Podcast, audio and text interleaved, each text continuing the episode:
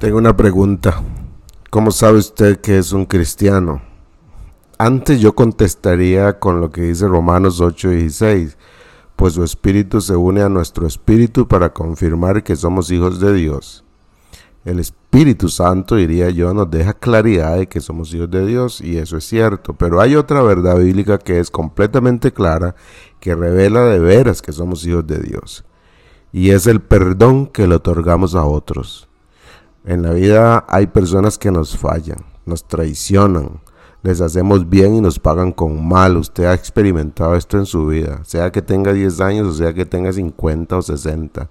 Son diferentes las personas que pueden herirnos y diferentes las razones por las cuales somos heridos.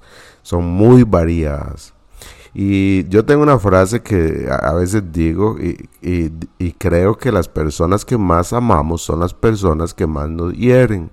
Porque no esperamos eso de alguien a quien amamos. Pero somos malos, es lo que no podemos olvidar. El ser humano es malo, esa es la realidad. Somos ególatras, vivimos centrados en nosotros mismos y entonces, ¿qué pasa? Producimos ese mismo fruto, porque así funciona esto. Solo hay dos posibilidades, o el Espíritu Santo produce su fruto en nosotros, o lo hace la carne, el viejo hombre, el ególatra que llevamos dentro.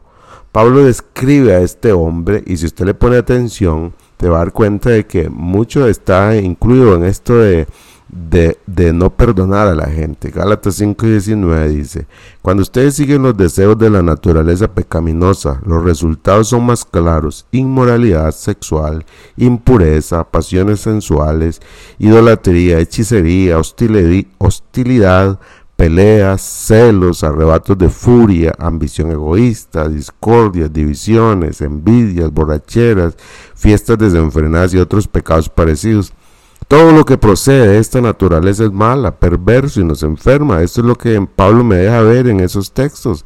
De ella proceden nuestros resentimientos. Por eso Jesús dijo esto justo después de hablar del Padre nuestro. Y ya sabemos que el Padre nuestro dice, perdona nuestros pecados como también nosotros perdonamos a los que nos ofenden.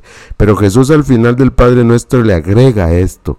Mateo 6:14 dice, si perdonas a los que pecan contra ti, tu Padre Celestial te perdonará a ti, pero si te niegas a perdonar a los demás, tu Padre no perdonará tus pecados.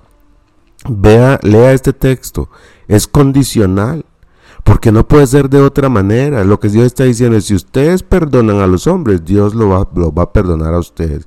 Es condicional porque no puede ser de otra manera. Si Dios nos ha perdonado, es lógico que, que perdonemos a los que nos hieren.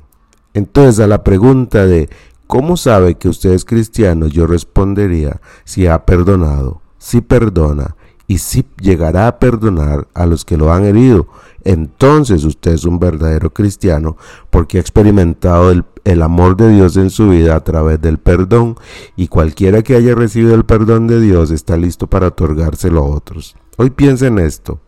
¿Hay alguien a, usted, a quien usted le resiente algo? Un abrazo.